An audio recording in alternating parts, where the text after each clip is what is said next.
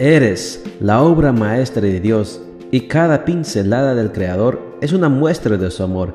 Presentamos la lectura devocional para damas, Pinceladas del Amor Divino, escrito por Erna Alvarado Poblete en la voz de Ruth Vargas desde Estados Unidos para todo el mundo de habla hispana.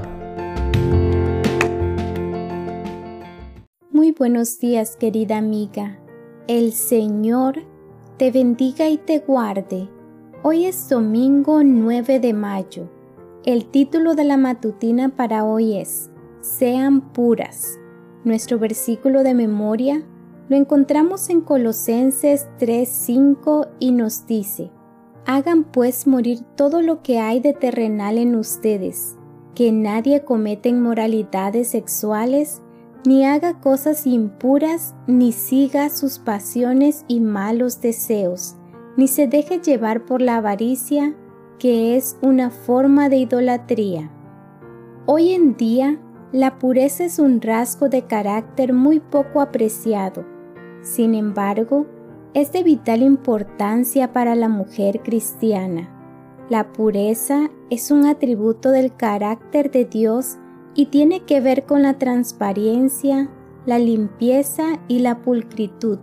No tiene que ver de manera exclusiva con aspectos relacionados a la conducta sexual, sino que abarca todo el ser y todo el actuar de una persona. La pureza es una clara manifestación de nuestra moralidad. Cuando la Biblia dice, Dichosos los de corazón limpio porque verán a Dios, Mateo 5:8, está haciendo referencia a esas personas que entrenan su voluntad para ponerla en armonía con la de Dios, cuidando sus pensamientos más íntimos, sus emociones y sus acciones. La pureza es en realidad un estilo de vida. En la vida de la mujer pura no hay hipocresía, lujuria, inmundicia, impudicia ni corrupción.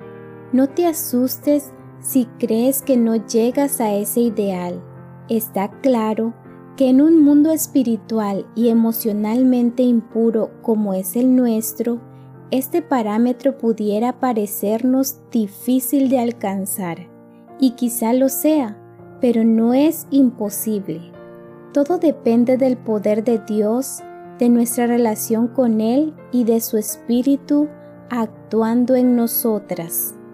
Es bueno poner un cerco de protección a nuestro quehacer diario, cuidando lo que entra por nuestros sentidos, es decir, lo que nos complace escuchar, mirar, saborear y tocar. Es necesario vigilar el tono de nuestras conversaciones y ser celosas en lo que respecta a nuestra conducta, tanto pública como privada.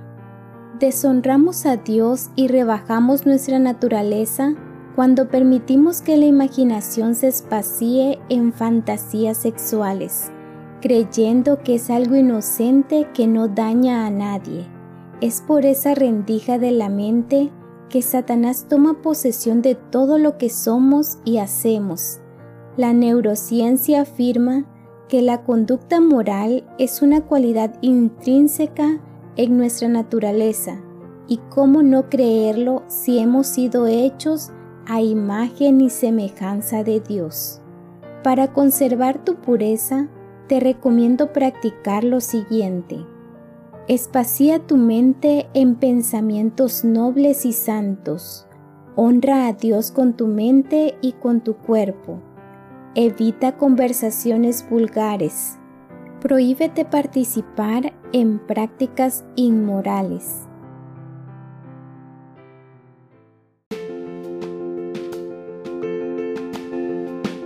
Les esperamos el día de mañana para seguir nutriéndonos espiritualmente. Bendecido día.